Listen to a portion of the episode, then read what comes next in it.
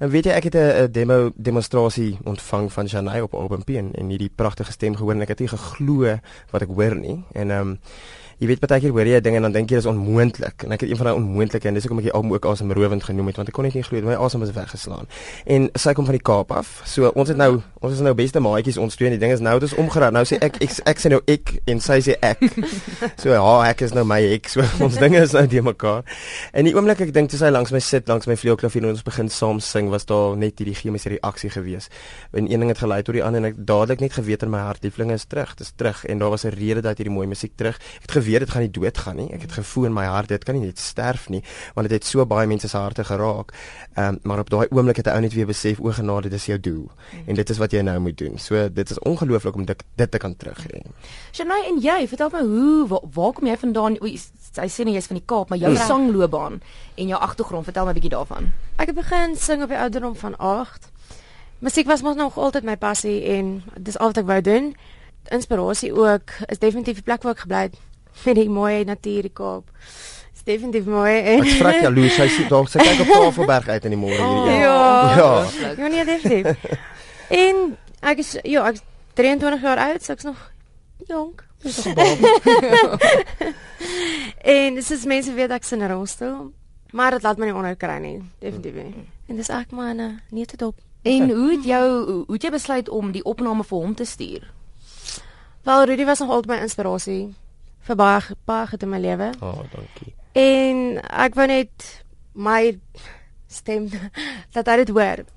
Ek weet nie hoekom nie. Ek het gedink ons het doel. So dit was definitief 'n doel. Ja. Duidelik is daar 'n doel want kyk ja. nou wat het daar uitgekom.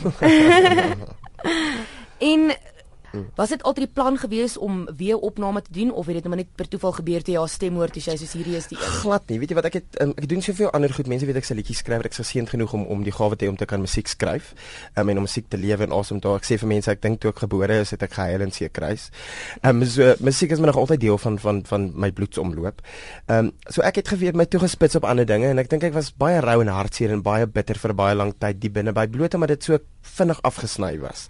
En ek dink 'n gedeelte van my siel het begin om daai dingetjie te doen was mos maar daai donker stemmetjie wat besê dis nou klaar. En dis oor die einde van die pad. Maar om een of ander rede die musiek nie ophou kom nie en die musiek, die oorspronklike werk wat ek geskryf het vir liefling het net aanhou ek het aanhou drome kry en dan word ek wakker met hierdie liedere en dan dink ek ag liewe Vader you are now being spiteful to me Lord.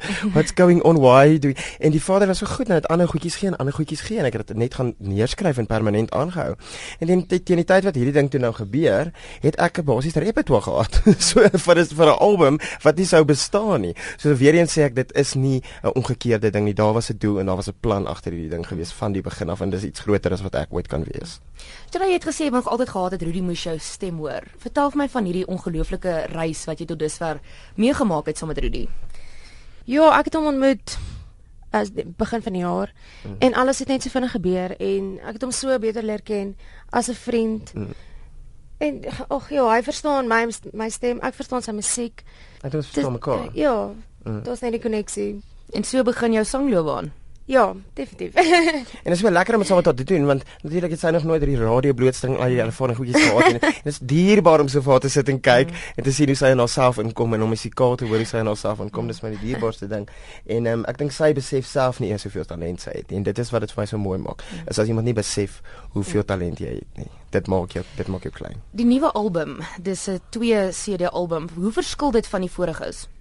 Ek dink dit verskil nie regtig. Ek dink die hoofkonsep maar van lieflinge is dat dit dit we moet asemrowend wees. Dit moet musiek wees wanneer ek dit skryf wat 'n antiek, antikwiteit aan dit het, wat 'n tydloosheid aan dit het. En ek wil hê die lirieke moet vars wees en die boodskap moet vars wees, maar ek wil hê die orkestrasie moet vir jou aan iets laat dink wat jy al gehoor het en jy miskien na 'n familiêre tyd toe vat of 'n plekkie in jou bestaan waar daar ietsie binne jou wakker word. So ek sal baie keer ou liedjies vat, ek het baie maal daaroor om om van my gunsteling Afrikaans en Engels en Charnay se gunsteling Afrikaans en Engels Engelse liedere te neem. En um, net soos met die ander albums 'n dubbel album dan te vervaardig waar ek hierdie musiek net her ontwerp en herkonseptualiseer op my manier en met 'n orkes gaan sit en met viole gaan sit en dit alles afbreek na die basiese betekenis toe. Want ek dink jy luister baie maklik na 'n ding um, as jy lekker jy lekker gooi en dit 'n lekker ritme en hy slaan soos wat musiek maak. En ek hou self van lekker lekker musiek. Maar ek dink jy mis baie keer soveel lirieke en jy mis soveel kernpunte in musiek as jy nie genoeg aandag daaraan skenk nie. En as jy net dit op 'n sekere ander manier verwerk en sing verstaan jy baie keer wat daai skrywer bedoel het. En dit maak jou wakker dit maak jou van wat maak binnekant maak dit jou wakker.